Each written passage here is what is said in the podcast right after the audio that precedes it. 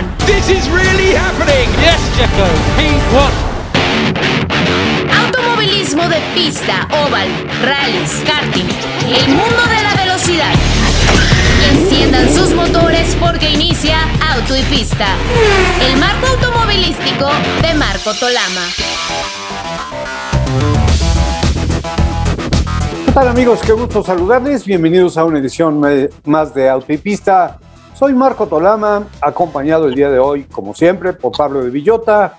Eh, por ahí Alex Rubio anda eh, viajando, nos hizo favor de ir a, a supervisar cómo van las cosas para el Gran Premio de Miami. El reporte es que todo va caminando más o menos bien. Así que bueno, y también contamos con eh, la presencia de Luis Hipólito Salinas, un viejo amigo de nosotros. Ustedes eh, pues lo conocen y lo recuerdan. Y bueno, pues el día de hoy vamos a platicar de dos temas eh, principalmente.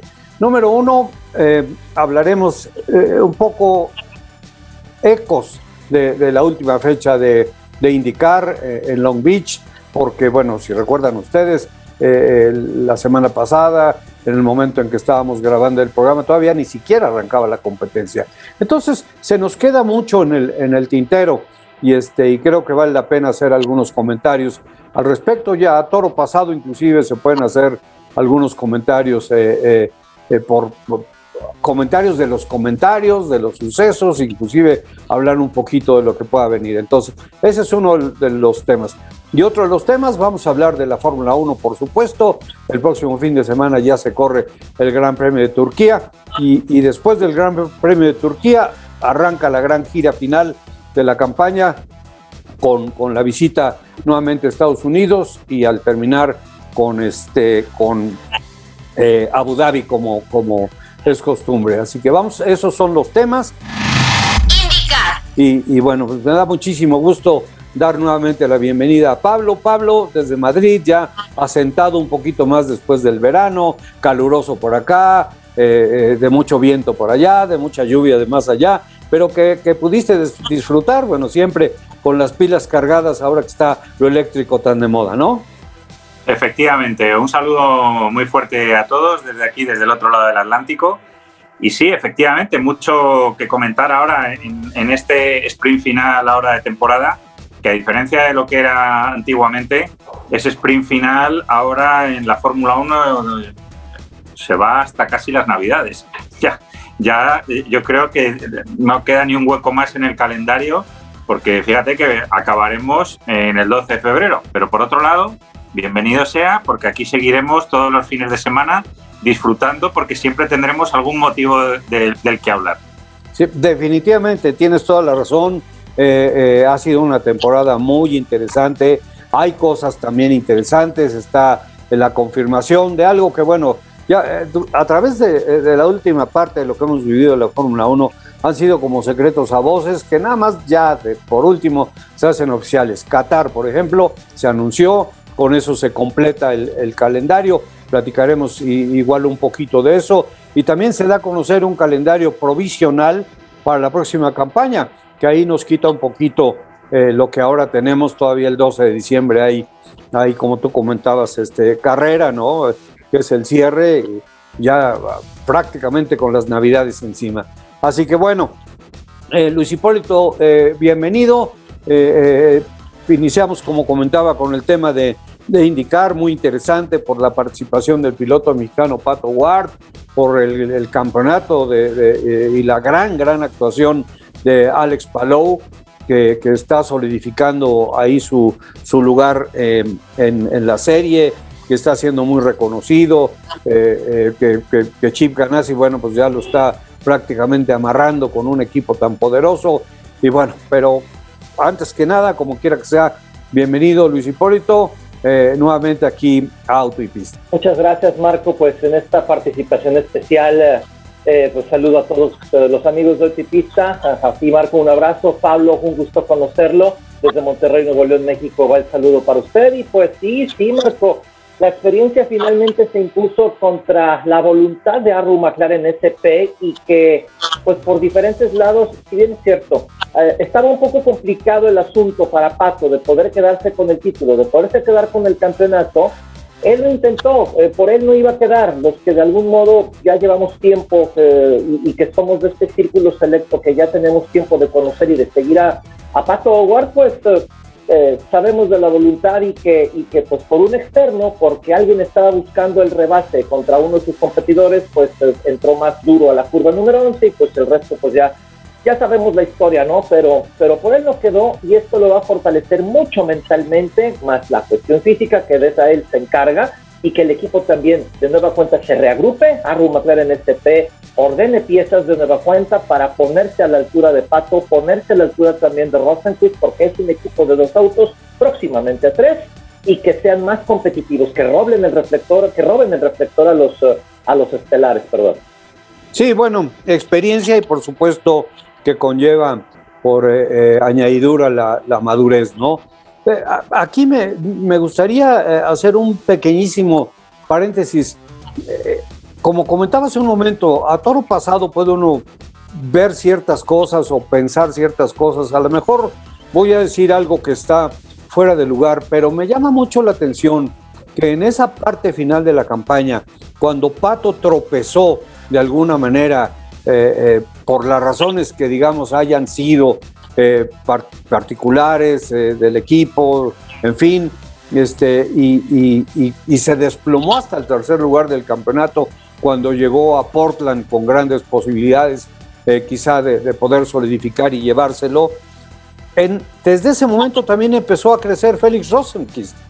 Yo, yo no sé, pero en la Fórmula 1 lo hemos platicado muchísimas veces eh, a veces está perfectamente claro que hay un piloto número uno y un piloto número dos, pero también quienes niegan esa situación nos han llevado, eh, Luis Hipólito Pablo, a entender que cuando un piloto e, es, ya definitivamente el, el, que está peleando por el campeonato, el equipo se vuelca sobre él. Yo honestamente desconozco porque no estuve ahí y tampoco desconfío, pero yo no vi que el equipo se volcara sobre Pato. Me puedo estar equivocando garrafalmente, pero lo que sí veo es que Félix Rosenquist de repente empezó a encontrar el camino, Pablo. Yo es que creo que es un problema que tiene McLaren eh, a los dos lados del Atlántico, si pudiera decirse, porque, eh, a ver, McLaren desde que está Zach Brown al frente ha hecho una progresión extraordinaria, digamos que casi ha salvado a la compañía de la quiebra, pero todavía se ven cosas que son un poco pecados de juventud, en el sentido de que, vale, McLaren puede ser un nombre mítico y un nombre histórico, pero realmente esta nueva McLaren resurgida de las cenizas es, un equipo todavía joven, es tierno, todavía lo que hemos visto eh, en la carrera de Fórmula 1, cuando manda a callar Landon Norris al jefe de equipo y sin embargo, Mercedes, eh, a quien manda callar es a Lewis Hamilton, porque los dos estaban diciendo lo mismo, no quiero entrar. Y sin embargo, a un siete veces campeón del mundo hay una autoridad, hay una solidez de equipo que, le, que acaba haciendo a todo un siete veces campeón del mundo, y que ya le conocemos que tiene su orgullo, entrar y sin embargo eh, a Lando Norris decirle cállate y seguir en pista. Parece una tontería, pero son detalles de juventud, que tampoco podemos olvidar que el equipo McLaren en IndyCar es todavía mucho más joven, parte de una estructura anterior, Smith Peterson, bueno, pues estaba John Flack, que John Flack era, por así decirlo, la mano derecha de Zach Brown en Estados Unidos. Bueno, mm, tiene ciertos vínculos, pero no, no deja de ser un equipo pues eh, con cierta bisoñez todavía y, y esas cosas se notan sobre todo en los tramos finales de temporada que es cuando eh, New Garden, por ejemplo, ha acabado viniendo por su oficio propio y el de, el de la estructura. Eh, entonces, pues al final resulta que Rosenquist de, de, pronto estas carreras va bien, Pato, mm, el equipo a, lo mejor pierde. Es un tema, yo creo, más bien eh, organizativo, de experiencia y, de una máquina rodadísima como puede ser Chip Ganassi, que ahí es donde se ve. Eh, desde luego que Palou, bueno, ya sabéis la, altísima opinión que tengo de Alex Palou y lo bueno también que ha sido vivir este duelo entre dos grandes como es Pato War y Alex Palou, pero ahí ha jugado mucho a su favor, si habéis visto, que era sólido en puesta a punto, en estrategia, en general, todas las carreras. Esto es como muchas veces se dice que en el fútbol ganan las competiciones los banquillos, no las grandes estrellas. Pues es que en el fondo todo no deja de ser un deporte de equipo, eh, tanto IndyCar como Fórmula 1, y ahí es donde la solidez de, esos equipos ya muy cuajados, pues yo creo que se acaba, se acaba imponiendo. Y fíjate, Pablo, a lo que me lleva este comentario tan interesante que acabas de hacer, es a la declaración de Alex Palou de cuál fue la plataforma más grande de aprendizaje que tuvo, tanto personalmente como técnicamente, y fue el que haya perdido el campeonato de la Superfórmula japonesa. Él dijo, esa, esa experiencia fue la que me enseñó más que ninguna otra. Y, para ser justo de lo que comentaba, porque no podemos eh, eh, apuntar el dedo hacia un solo culpable en el tema de, Pato Ward y de, y de McLaren, eh, la realidad es que Pato no ha tenido una experiencia del calibre de la que tuvo Alex. Y Alex pues viene de la escuela europea en la que Pato, por las razones que hayan sido, por la perversidad del anglosajón, por, por la situación que se vive siempre en Europa, eh, eh, con la llegada de los pilotos eh, extranjeros, etcétera, etcétera, ¿no? Pero sí, definitivamente eso que comentas me parece que es un punto muy importante. Y la otra cosa que me llama muchísimo la atención es la forma en que Alex Palou maneja los temas. Es un piloto que acaba de convertirse en campeón de una de las mejores categorías del mundo y mantiene su humildad. Y me parece que mantener la humildad y los pies sobre la tierra es un factor importantísimo, sobre todo si está dentro de una organización como es la de Chip Ganassi, ¿no, Luis Hipólito? Definitivo, volvemos al punto de, la experiencia, cosa que tiene Penske, cosa que tiene Ganassi, cosa que tiene Andretti Autosport que, pues sacan, ya, ya tienen mucho bagaje, tienen know-how para, para Chip Ganassi, lo vimos en la premiación, pues fue eh, eh, la zona de confort más, más favorita para él, entonces eh, eso tiene que pues, consolidarse con el tiempo, consolidarse también con un buen trabajo de pilotos, consolidarse con un staff responsable y puntual, y hablo de staff y de grupo, los que atienden cada uno de los autos del equipo, y que pues eso, es esa, esa, cuesta arriba que tiene que hacer Arru hacer en SP para, para poder llegar a ese punto. No, y, otra de las cosas, eh, no puede hacer solo todo el trabajo. Si bien es cierto, manejaron lo de Rosenquist, eh, me detengo en un punto. Desde que regresó de la desde que regresó del impacto que se puso durísimo en, una calificación en Detroit, eh, lo, lo, vi más em, temerario, lo vi un poco más corriendo riesgos.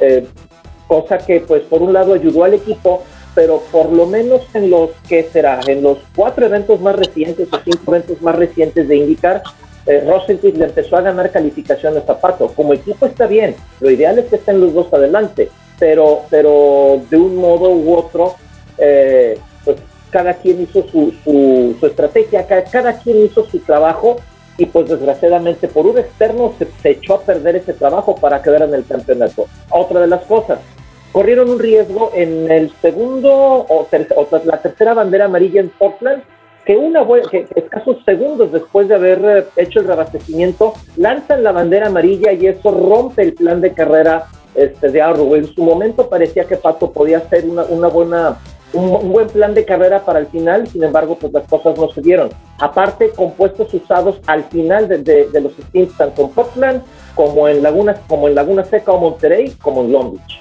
Sí, pero iniciaron el plan de carrera de Alex Palou. O sea, y, ellos fueron exitosos. Ya si no lo hicieron, bueno, pues las consecuencias se vieron, ¿no? No es, no es por supuesto nada a propósito. Y me llama la atención también el comentario que haces, por ejemplo, de lo de Pato y Félix Rosenquist, de acuerdo. Pato no puede con toda la carga, lo mismo que, que, tampoco Félix Rosenquist. Aquí no hay jinete sin caballo. Y me parece que el caballo de Rosenquist eh, le dieron un poquito de más avena de la que le habían dado hasta, ese, hasta el momento o después del accidente de, de Detroit tan fuerte. El chiste es que, bueno, de alguna manera los resultados estuvieron ahí. Y, y, Luis Hipólito, eh, Pablo, amigos, lo de Ed Jones, pues mira, Ed Jones es un tipo que no tenía nada que perder, que, que, con mucho gusto me gustaría que la IndyCar lo perdiera a él, porque eh, no sé qué, si soy injusto, pero no sé qué, qué, tenga que hacer ahí, pero sí la situación fue tremendamente, eh, eh, si lo hizo a propósito, es una gran perversidad, ahí no ha entrado en juego nada de, penalización, ni, ni, he visto grandes críticas a, a, lo que hizo, pero, pero lanzarse sobre un hueco que no existía y golpear así a un piloto que sabe que está peleando el campeonato, creo que no va mucho con el espíritu deportivo. Pero bueno, es algo que ya pasó. Sí le aplicaron, este Marco, sí le aplicaron un drive-thru, ¿eh? un paso por pit después de lo que aconteció en, la bandera amarilla, que no fue de, de, Pato, sino de Burdé. Mira, bueno, eh, pero finalmente el tema es que, que, que, a Pato le echaron a perder la posibilidad de pelear y, eso es lo que todo el mundo estaba esperando, principalmente él, ¿no? Y bueno, pues ahora la verdad de las cosas es que todo mundo que no eh, logró lo que quería y que salió un poquito lastimado, pues como dicen por allá en Europa, en el ámbito del automovilismo, a lamerse las heridas y, a, pensar, a reflexionar y a ver hacia adelante, porque es, es precisamente lo, lo que se tiene que hacer. Siento, no sé qué opines, Pablo, que que la IndyCar va por buen camino a recuperar una época de gloria, ya lo platicábamos la semana pasada. Creo que están sucediendo cosas muy positivas. Esa llegada de, Romain Grosjean, que, que ahora aterriza en una escudería poderosa, que me parece que en automático se convierte en un posible candidato al título. Eh, lo que pasa con los cambios o los acomodos ahí con eh, Pageno yéndose con Shank la llegada de Callum Aylot y la reconfirmación de que sigue con Juncos. Están sucediendo cosas muy interesantes que me parece que van a ayudar muchísimo a la categoría. Sí, pero fíjate, yo creo que esto que estábamos comentando de Ed Jones, eh, indicar debería tomárselo más en serio, creo, de cómo se lo ha tomado. O sea, realmente, eh, ya sin entrar a especular sobre, sobre si hubiera una voluntariedad o no, lo que está claro es que es inaceptable que eso ocurra. O sea, no, no, no, no puede ser que un candidato al título eh, pierda sus opciones de una manera tan absurda. Entonces, eh, mm, se está viendo ahora, y es un tema que, bueno, aquí en España, como sabéis, MotoGP, pues es un tema muy popular, hay muchos pilotos españoles, y con el fallecimiento que hubo del, del chico, este de Dan Berta Viñales, que es primo de Maverick Viñales, bueno, pues, se ha generado mucho debate, mucha, eh, mucha polémica alrededor de esto, especialmente cuando un piloto italiano, de una forma un poco desafortunada expresándolo, pero quizá en el fondo no tan mm, desencaminado, que lo que ha acabado diciendo es que ha habido demasiada manga ancha por parte de los comisarios frente a actitudes en pista que se tenían que haber frenado desde el primer momento. Si a Ed Jones, en lugar de un drive-thru, le cae una penalización de una carrera o de un apercibimiento que a la siguiente se le suspende una licencia, eh, todo el mundo a la hora de hacer tonterías se lo piensa más. Y yo creo que eso es muy importante que indicar, eh, particularmente en, una parte que tiene indicar que no tiene Fórmula 1, que es la de los circuitos ovales, eh, que tiene mucho más riesgo y que, bueno, ahora Román Grosjean el año que viene, que, sí que ha dicho que ya participará en lo de los ovales, no, no, no cabe posibilidad de ninguna tontería. Viene mucho piloto joven y, este piloto joven que viene incluso fuera de lo que es el propio automovilismo americano de siempre, necesita saber que no, no se puede permitir ninguna, ninguna tontería. Entonces, yo creo que eso es, algo que en el crecimiento de la categoría se lo tienen que tomar muy en serio, porque ahora es por poner ese paralelismo con MotoGP, es lo que se está viendo, eh, las consecuencias a lo mejor a veces que, corren muchos eh, chiquitos de 15 años un poco con una inconsciencia total. O sea, mm, bueno, pues si esto lo hacen los grandes y si vemos que los grandes compiten así, pues yo tengo que competir así. Y, al final pues, pues pasa eh, lo, que no tiene que pasar. Sí, Infortunadamente a veces el ejemplo no es lo mejor que puede tener alguien en crecimiento. Eh, creo que, en algún momento platicamos acerca del grado de madurez que van teniendo según esas etapas tempranas de, su, tempranas de su vida. Y tienes toda la razón, cuando tú te topas a un chico de 12, 13, 14 años Es imposible que pueda estructurar su pensamiento como lo estructura un cuate que está en la categoría máxima y que es el que le está enseñando el camino. Tienes toda la razón. O sea, es emular a mi héroe y hacer las cosas que hace mi héroe. Y muchas cosas, bueno, pues a mi héroe le salen y a mí no me van a salir, ¿no? Eh, es, es, inaceptable, por supuesto, o, cuando menos eh, eh, no, no, se puede entender la pérdida de vida joven con este tipo de accidentes. Por supuesto que se tienen que poner a trabajar las autoridades, los equipos, este, todo mundo, todo mundo tiene que trabajar porque se, habla de un tema muy, muy delicado y este, porque pues, el tema más delicado en un deporte que, de por sí es peligrosísimo, pues es la vida, ¿no? Entonces, eh, no hay ninguna necesidad de estar perdiendo a estos jovencitos que son el futuro de, todas estas categorías y por supuesto el futuro del mundo, ¿no?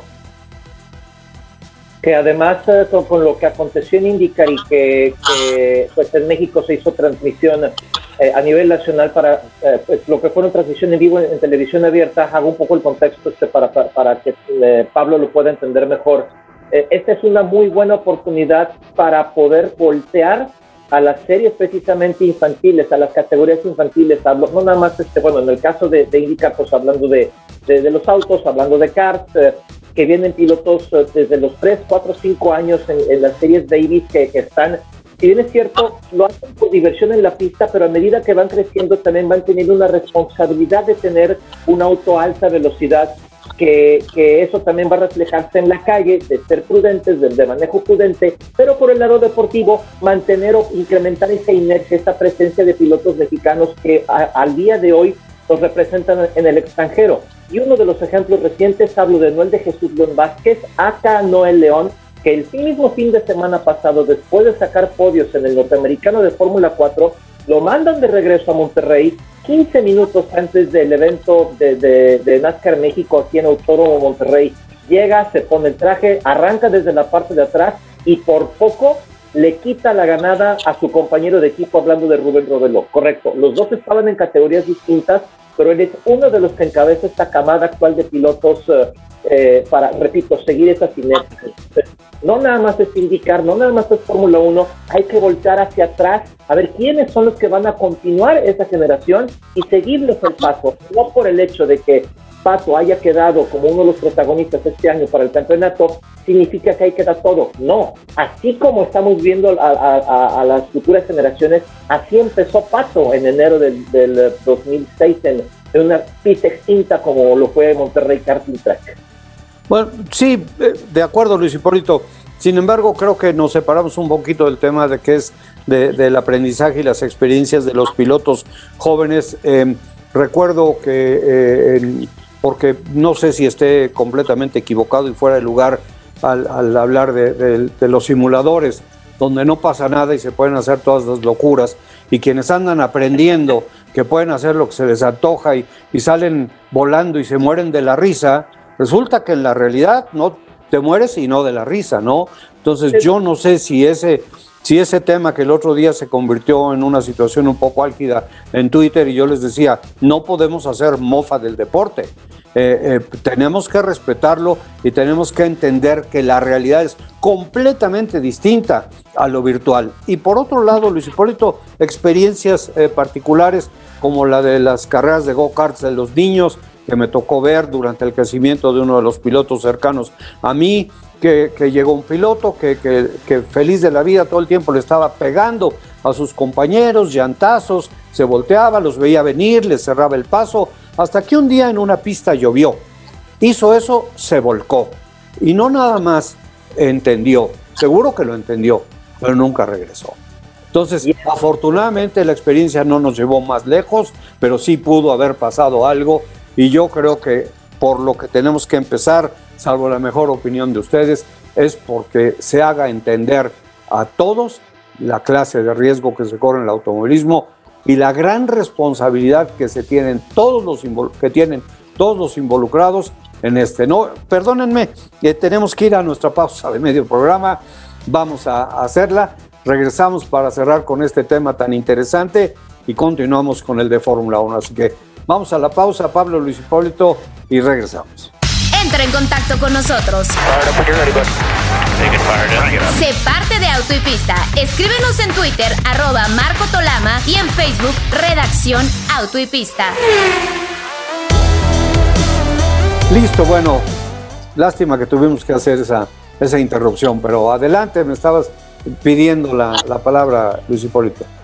Sí, para precisarlo este, y nada más cerrar esta parte de la, de la cuestión con los eventos virtuales o las carreras virtuales. Tengo poco de haberme integrado a esto. El, la transición no es tan sencilla, pero así como en el real, este, los golpes, los contactos, los daños los pagas con dinero, en la cuestión virtual lo pagas con segundos, que al momento de, hacer, este, que, mandan a hacer un reabastecimiento obligatorio en cualquier competencia, etcétera. Entonces, eh, si llevas un plan de trabajo y dañas mucho el coche, sí, lo pagas con segundos y ya pierdes toda la cuestión de carrera y pues simplemente... Pero Luis Hipólito, ¿qué tal cuando lo pagas con la vida?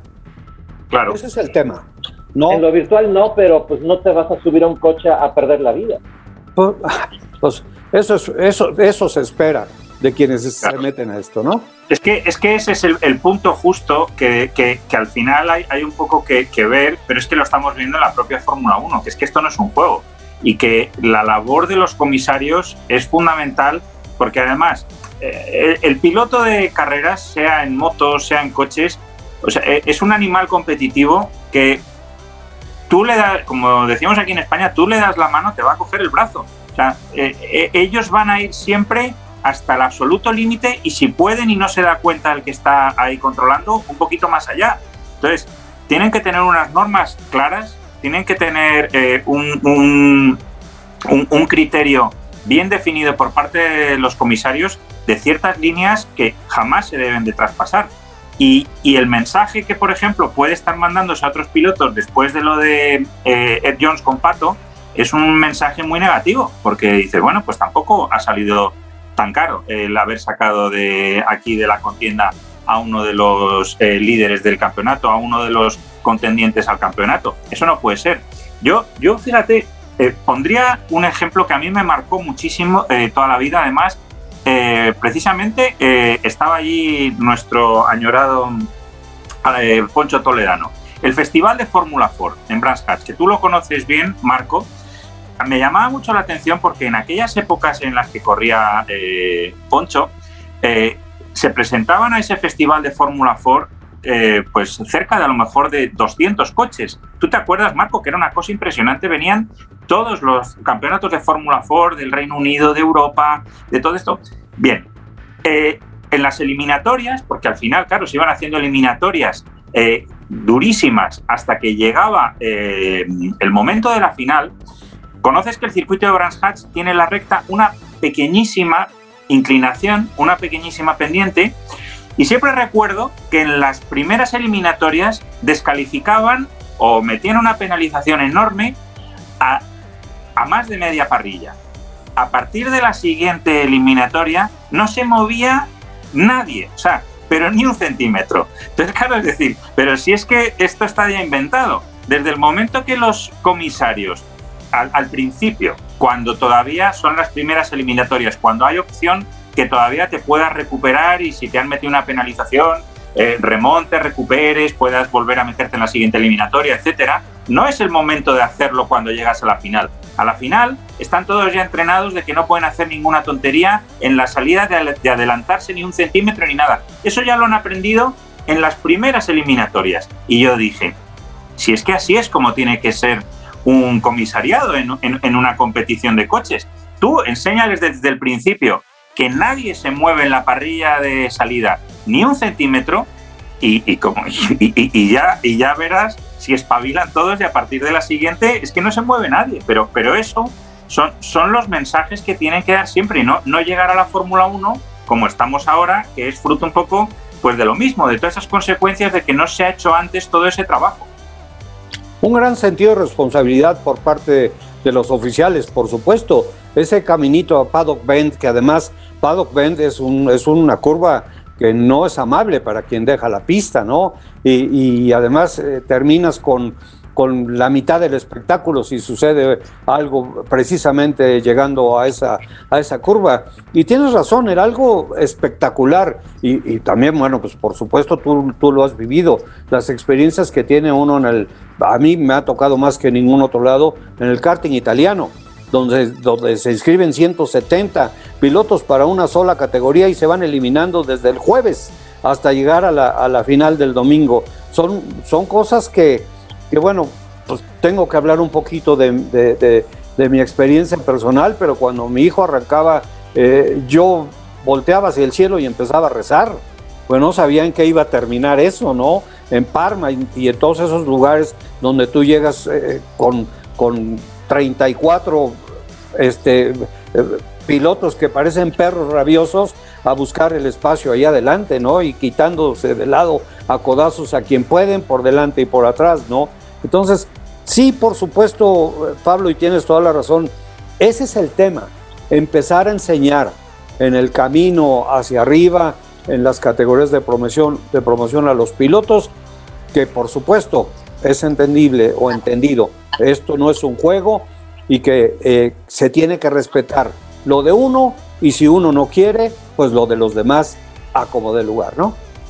es caer por completo al revés o inversamente proporcional lo que en un momento se decía, bueno, hasta la fecha todavía se dicen algunos dados, este, si no ganas, rompeles los juguetes a tus compañeros. No, no se trata de eso, no se trata de eso, es buscar la ganada bien, es sacar esa competencia, es divertirse y recordar siempre, la curva número uno nunca se va a ganar la carrera después de la bandera verde, nunca. Pero lo interesante que tenemos a la vista pues es la pelea por el campeonato y otras situaciones también. Eh, eh, y, es, inevitable tocar el tema de, Checo Pérez porque eh, en lo particular, no sé Pablo, tú qué opines, Luis Hipólito, nuestros amigos, yo no sé, ahora que se estuvo manejando el tema de que Red Bull tuvo un acercamiento con Lando Norris, pues yo no sé si en su momento haciendo un, equivocado parangón, pero si tú tienes una novia y, te enteras de que tu novia estuvo viendo si podía irse con otro cuate y lo estaba eh, valorando, pues como que no te sientes muy a gusto, ¿no? Entonces, ¿por qué tendría Helmut Marco o Christian Horner que hablar y, y decirlo, no mantenerlo eh, para ellos, de que hablaron con Lando Norris que no están satisfechos porque eso contradice todas las declaraciones que han hecho hasta este momento acerca de nuestro piloto, del gran trabajo que está haciendo, y al ratito te salen por ahí que desde el Gran Premio de Inglaterra hay dos pilotos que han sumado 16 puntos. Y uno se llama Josh Russell, que maneja una chalupa, y otro se llama Checo Pérez, que maneja el mejor auto sobre la parrilla.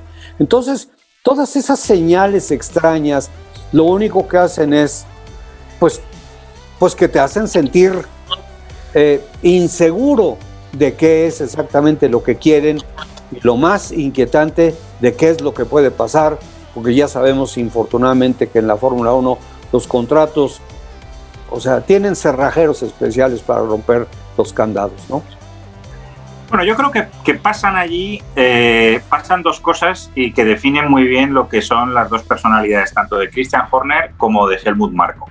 Por el lado de Helmut Marco, eh, aunque la situación sea la misma, es eh, una cuestión ya legendaria, que es su forma de presionar a los pilotos. Su forma de presionar a los pilotos es, eh, bueno, yo estoy hablando con este, estoy hablando con el otro, lo has hecho fatal, esperábamos mucho más de ti. O sea, el nivel de presión siempre que Helmut Marco a cualquiera de sus pilotos ha puesto ha sido insoportable y muchas veces yo creo que es causa de grandes pilotos como Pierre Gasly que acabe minando su autoestima de tal manera que necesita regresar a, un Alfa Tauri para que en un entorno sin estar bajo ese cuestionamiento tan continuo y tan cruel pueda volver a adquirir la confianza necesaria que cualquier piloto necesita para dar lo mejor de sí mismo.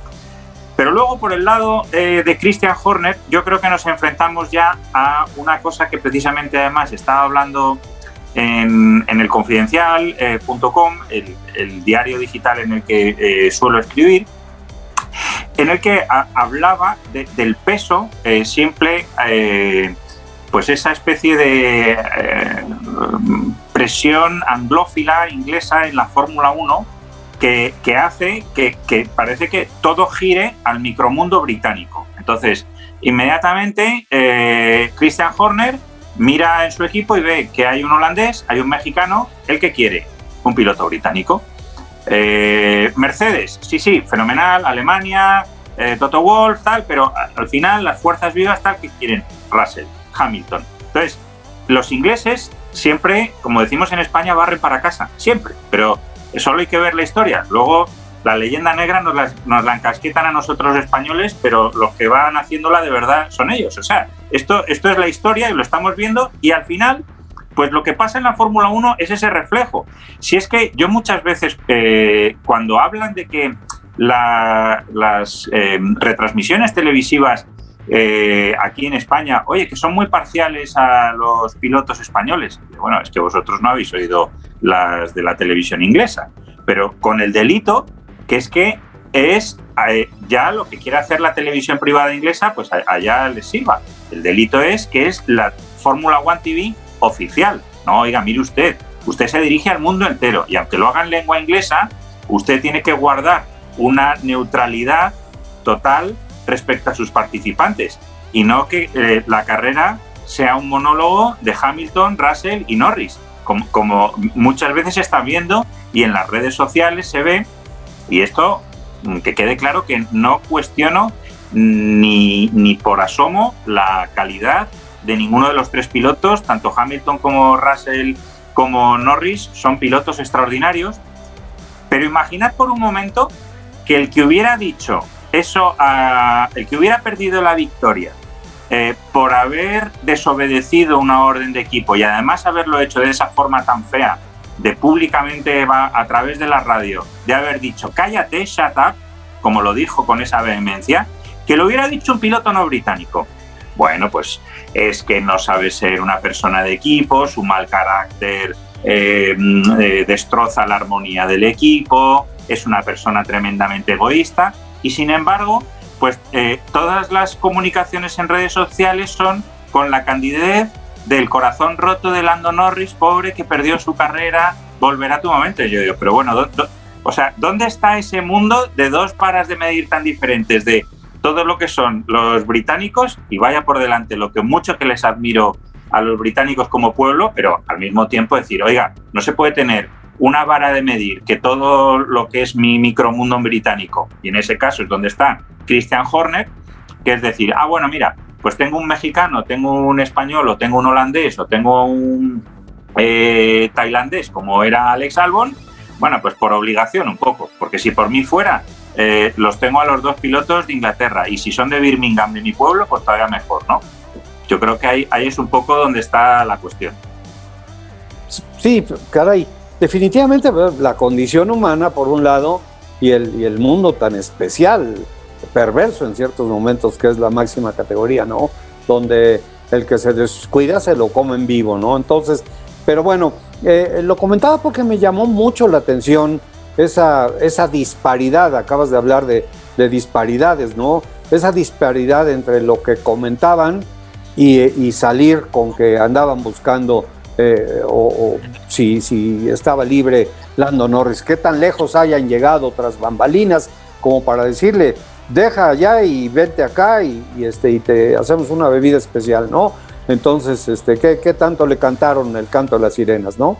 Y, ojo también con el sentido de desestabilizar a un equipo que cada día está más cerca de ellos, que eso también cuenta.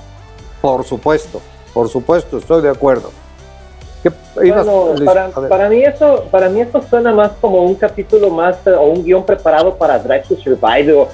Y aparte, bueno, en, e, el equipo de Red Bull, Red Bull Marco es así. E, él busca de algún modo, sí, meterle presión a los pilotos, hacer ruido con, con cosas externas, con la cuestión de Norris, pero, pero pues ellos así, ellos así son. Este, eh, son cosas 100% mediáticas, regresando un poco a lo que le platicaba Pablo respecto al, audio de, de, Lando al grado de decir, no, déjenme correr, etcétera. Fórmula 1 no, no, no da un paso sin antes haberse asegurado de, de, las cosas que se puedan desencadenar. había cosas en la radio hasta hace tres, cuatro años que no teníamos el privilegio de poder escuchar. Si ese audio de la radio al momento de decir no, de que, de que Norris explotó para que al final dijera que lo dejaran correr y acabó llorando en declaraciones de que pues sí, yo me equivoqué. Eh, realmente, si no, hubiera, si no hubiera pasado ese audio, no estuviéramos hablando de esto, no nos hubiéramos dado cuenta de que de que hay esa pimientita para mantener este, los comentarios, para poder platicar en relación a un piloto o que un piloto tenga un reflector respecto a eso.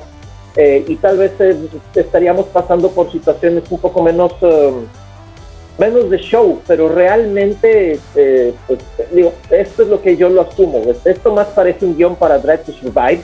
Y pues a ver qué, qué ocurre, ¿no? Ahora, si nos damos cuenta con, con los, uh, con los puntos recientes o que, se les han escapado en los eventos recientes a, a, Red Bull, pues uh, simplemente con la cuestión en el estado del campeonato por constructores este, necesitan levantar terreno. Todavía hay opciones. Ya les agregaron una carrera más como, como Qatar. Y pues hay que, hay que hacer el trabajo. Si de verdad quieren este, conseguir el objetivo de ser campeones por escudería y darle el campeonato a Max Verstappen o que tenga las armas para que Max Verstappen eh, eh, consigue ese título para, para, Red Bull. Necesitan hacer las cosas en silencio, no necesitan eh, que, los reflectores estén constantemente volteando para ellos, entrenar y hacer las cosas en silencio y demostrar que el trabajo está en pista y sí lo pueden hacer.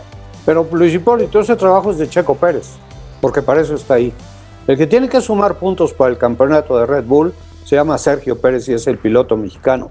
Max Verstappen está haciendo por su causa y ellos lo están ayudando a su causa porque se la deben. Y le pusieron a un elemento que es el que tiene que sumar y por lo que se deshicieron de otros como Gasly, como Albon, que si no da el resultado, pues, pues yo pienso que, por la forma en que son no tendrían nada que hacer. Y de lo otro que se estaba comentando, pues es el elemento Hollywood de la Fórmula 1 que ha llegado a ponerle Liberty Media, ¿no? Porque también había los, los escándalos del pasado, ¿no? Felipe, Fernando is faster than you. Y era lo que a nosotros, con lo que a nosotros nos alimentaban. Ahora nos meten a los otros actores de la telenovela, que son precisamente los pilotos y que son los que a través de los sentimientos, desde el mismo Raikkonen, desde por supuesto ahora lo que vemos con Norris, Checo diciéndole no tres veces a su ingeniero, etcétera, etcétera. Y otras cosas además muy chistosas eh, eh, pilotos como Fettel que se ponen a cantar. Entonces, pues es el, elemento Hollywood del, espectáculo. Entonces, bueno, pues es algo con lo que tenemos que aprender a vivir. Yo creo que también la categoría tendría que ocuparse en otras cosas. Eh, yo no sé si, seguir con esto o no seguir, pero está el tema de los sprints, está el tema de los cambios, está el tema de los reglamentos. Lo que tienen que hacer está el tema del futuro, eh, eh, el, darle la imagen eh, realmente sustentable a la Fórmula 1, si van a ir al eléctrico, que no pienso, ya lo hemos platicado Pablo un poquito más a fondo, si se van a utilizar los, los combustibles sintéticos y, seguirá híbrida, como me parece que podría ser el mejor camino. Yo creo que en eso es en lo que, en lo que se, se tendrían que concentrar. Han hecho un gran trabajo con sus calendarios, han hecho un gran trabajo con completar el 2020 que fue creo que la tarea más difícil que pudieron, perdón, haber enfrentado. Y ahora nos presentan un calendario de 23 carreras que idealmente pues está eh, excelente, ¿no? Y este, pero más importante también, como comentaba en un principio, es terminar esta gran temporada de una forma también excelente, ¿no? Si es que, mira, eh, ponía el dedo en la llaga también un poco Fernando Alonso cuando, cuando decía que el fútbol, que se supone que es ese deporte rey, tiene también de vez en cuando partidos tremendamente aburridos y previsibles. Y, no está nadie a la mañana siguiente diciendo, hay que cambiar las reglas del fútbol, tenemos que hacer la portería más grande. Eh, ¿No? Eh, es decir, eh, el deporte es así y lo que necesita, y, los, y la prueba la tenemos esta temporada, lo que necesita es igualdad. Donde tiene que ir un poco la materia gris de toda la gente que está tratando de mejorar el espectáculo, es decir, ¿qué reglamento podemos hacer para que de una forma justa haya la mayor igualdad posible entre equipos? Porque si tú tienes la igualdad que tienes este año entre los que son los dos primeros, entre Red Bull y Mercedes. Pero inmediatamente después tienes una lucha interesantísima por ese tercer puesto entre Ferrari y McLaren y que incluso de vez en cuando, como se ha visto, en algunos circuitos hasta pueden inquietar a los de arriba. Y luego, pues ahí está ese grupo después en los que puede entrar un día Alpine, que puede entrar un día Alfa Tauri, entra Aston Martin, es decir, igualdad. Y, a, la que tú tienes igualdad en una parrilla, el espectáculo ya viene por añadidura. No, no, no hay que empezar a hacer, bueno, pues hagamos la casa por los cimientos, no, no de pronto. Ahora que vemos que no funciona, empecemos a sacar ventanas o, poner terrazas, ¿no? Oiga, oiga la, casa desde el principio tenga las ideas claras y siempre se ha visto, los grandes campeonatos son aquellos, recordemos el año 2012, ganó Lotus, ganó Ferrari, ganó hasta Williams, ganó McLaren, ganó Red Bull. Bueno, pues eh, por, eso, por eso fue una temporada como, como fue. Busque en el reglamento que de verdad haya fórmulas para que pueda equipararse la competitividad de los coches sin tampoco buscar estas historias del balance of performance que vemos en, lo que son los GTs. Si ahora ya hemos visto que cuando el motor Mercedes que lleva Lando Norris es igual, que es lo que desde hace muchísimo tiempo se decía, a la que tengas un motor igual, el Mercedes por ejemplo, como el que tiene eh, Lewis Hamilton, si McLaren es capaz de dar con un coche casi tan bueno o, tan bueno como el Mercedes, pues es posible que Mercedes siempre se guarde para ellos es esa última pequeña mejora o ese último pequeño detalle. Pero ya tienes un motor lo suficientemente competitivo para que a la que hagas un buen coche de pronto puedas ganar una carrera, como se ha visto este año. Entonces, yo, yo por eso muchas veces cuando me, cuando me opongo a todos estos inventos de las carreras al sprint o, de las parrillas invertidas, yo digo, pues si es que eh, esta temporada no está siendo una carrera, eh, una temporada más divertida por, porque haya habido carreras al sprint, lo es porque ha habido esta extraordinaria igualdad, eso es lo que tenemos que perseguir. Verbigracia indicar, ¿no? De todo lo, de parte de lo que comentaste. Sí, pero es verdad que en indicar eh, no está esa esencia de la Fórmula 1 que siempre ha habido de desarrollo tecnológico y de diferentes, diferentes constructores y que sea una plataforma de desarrollo tecnológico como está siendo ahora para las tecnologías híbridas, para lo, que son los motores eléctricos, que, la realidad, lo que pasa es que se vende la Fórmula 1 fatal, pero la realidad es que ha hecho mucho más por la movilidad eléctrica la Fórmula 1 con, esas unidades de potencia híbridas que tiene esa parte de regeneración de energía eléctrica, ha hecho más en, la investigación y el desarrollo que la propia Fórmula E, que tiene un, reglamento y una investigación y desarrollo realmente bastante estanco desde que comenzara hace siete años. No ha habido ahí un, desarrollo tecnológico muy relevante que sí que ha habido en Fórmula 1. Entonces, bueno, pues esa es una de las particularidades de la idiosincrasia especial de la Fórmula 1 que por supuesto hay que mantener, pero siempre desde una óptica que, que, prime la igualdad. Sí, la eficiencia termal en la Fórmula 1, que es algo impresionante, ¿no? A lo que, a lo que han llegado y, y la crítica todavía un poquito hacia la Fórmula E de la utilización de electricidad sucia para enseñar que son muy limpios, ¿no? Entonces, bueno, pues es, son, son situaciones que están ahí pero nos llega una situación que está aquí y es que ya se nos terminó el tiempo, caray. Ya se, se ha terminado el programa y, voy a tener que despedir porque nos quedan apenas unos segundos. Luis Hipólito, muchísimas gracias por habernos acompañado el día de hoy. Por supuesto, eh, eh, eh, no será la última vez, estoy totalmente seguro. Y Pablo, pues como siempre, también un abrazo muy fuerte hasta Madrid. Muchas gracias por tu participación. Pronto tendrán nuestros amigos unas noticias, ya las platicaremos esta, esta semana.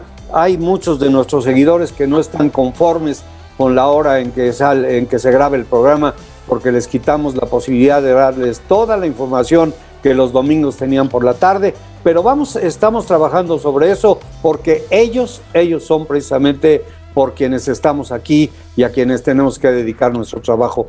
Así que Pablo, un abrazo muy fuerte hasta Madrid. Efectivamente, un abrazo muy fuerte a todos y disfrutar. Buena semana. Luis Hipólito, abrazo fuerte hasta la Sultana del Norte. Muchas gracias, Marco. Amigos, Pablo, un gusto y pues hasta próximas intervenciones aquí en Autopista. Saludos. Claro que sí. Y a ustedes amigos, muchísimas gracias por acompañarnos el día de hoy. Esperemos que hayan estado eh, eh, contentos con, con, el programa y pues les invitamos para la próxima edición de Autopista. Repito, tendrán noticias y esperemos que para ustedes sean muy positivas. Así que hoy, por Luis Hipólito Salinas, por Pablo Villota, soy Marco Tolama. Hasta la próxima. Hemos cruzado la meta. Auto y Pista, el marco automovilístico de Marco Tolama.